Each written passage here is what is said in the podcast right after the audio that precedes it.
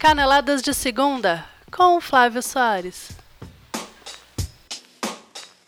Oito vezes Fla-Flu, ou seriam oito vezes Flamengo? O Fluminense foi valente, jogou como há muito não jogava, mas não conseguiu acabar com o tabu e o Flamengo segue invicto no Fla-Flu em 2017. E mais importante do que isso, semifinalista da Copa Sul-Americana. E em Porto Alegre, o Grêmio jogou para o gasto e perdeu porque podia perder e se prepara para sua quinta final de Libertadores. Eu sou o Flávio Soares e estas são as minhas caneladas para o ganhador.com.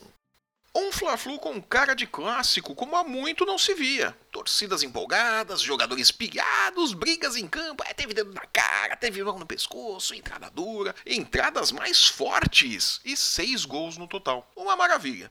Infelizmente, faltou ao Fluminense a competência para segurar o placar e avançar na Sul-Americana. Depois de abrir o placar no início do jogo com Lucas, o tricolor tomou o empate em cobrança de falta perfeita de Diego. Aliás, que falta bem cobrada, nossa senhora. A bola parada, aliás, foi a estrela do jogo. O zagueiro Renato Chaves aproveitou duas cobranças de escanteio, uma no final do primeiro tempo e outra no início do segundo, para dar ao tricolor dois gols de vantagem sobre o Flamengo. Sentindo que as coisas não iam melhorar para o seu lado, Reinaldo Rueda ousou, porque precisava de mais dois gols no mínimo, e trocou o lateral Trauco pelo atacante Vinícius Júnior aos 18 minutos do segundo tempo. Aos 22, o jovem atacante rolou para Everton Ribeiro, que arrumou para Viseu chutar na saída de Diego Cavalieri e recolocar o Flamengo no jogo. Ainda em desvantagem, Rueda abriu mão de tática, de estilo, colocou todo mundo no ataque e trocou o volante Cuejar pelo atacante Lucas Paquetá. Aí vai todo mundo para frente, né? O Bumba meu boi, né? Rueda Ball. Antes disso, querendo segurar o resultado, Abel Braga trocou Sonorsa para o Wendel na tentativa de aguentar a pressão do Mengão. Mas não deu muito certo não.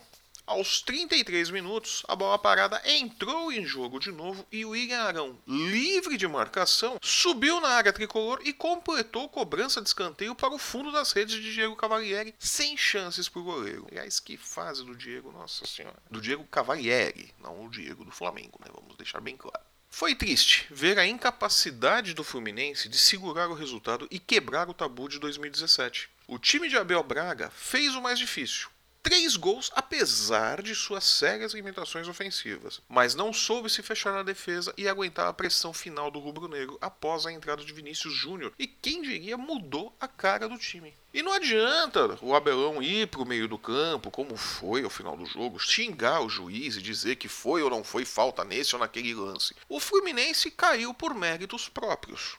Vergonha, como bem disse Henrique Dourado na saída de campo. Méritos para o Flamengo, que mesmo desorganizado taticamente no final, como é praxe no futebol brasileiro em situações adversas, né? Os caras botam 10 atacantes ali, esquece o meio-campo e vai cruzando bola na área, né? Para ver o que acontece. Mesmo assim, o Flamengo buscou o resultado que o classificaria, como classificou, aliás.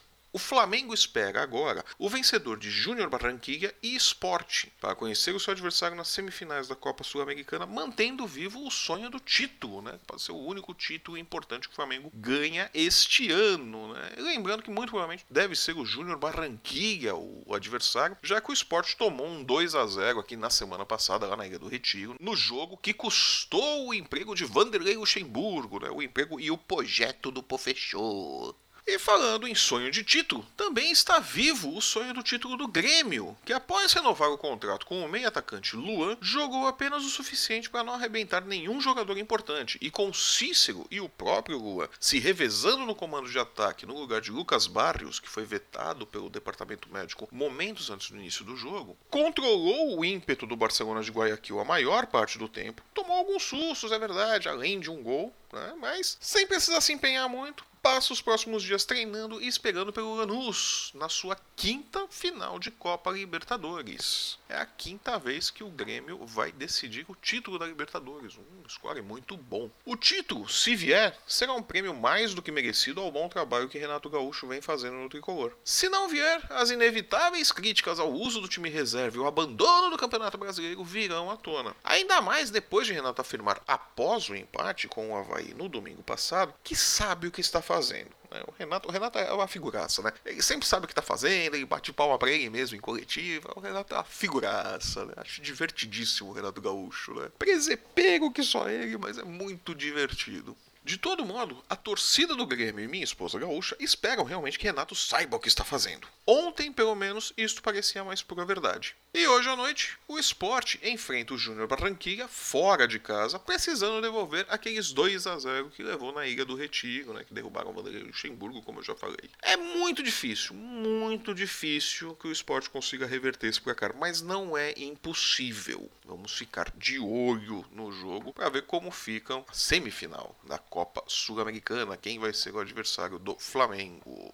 E se você gostou do nosso programa, deixe seu comentário. Queremos saber se, na sua opinião, o Grêmio leva a Libertadores e se o Flamengo chega na final da Sul-Americana. É, o ano 2017 do Flamengo está todo depositado na Sul-Americana. Se você está ouvindo esse programa pelo YouTube, assine nosso canal, deixe seu joinha e não perca nenhum episódio. Aproveite para nos seguir em nossas redes sensuais, no Facebook, no Instagram, Twitter. Basta procurar ali pelo ganhador. Entre em nosso site, o ganhador.com, e assine a nossa newsletter para ficar por dentro de nossas futuras promoções. Temos novidades a caminho e acredite, você não vai querer ficar de fora, tem muita coisa boa vindo por aí.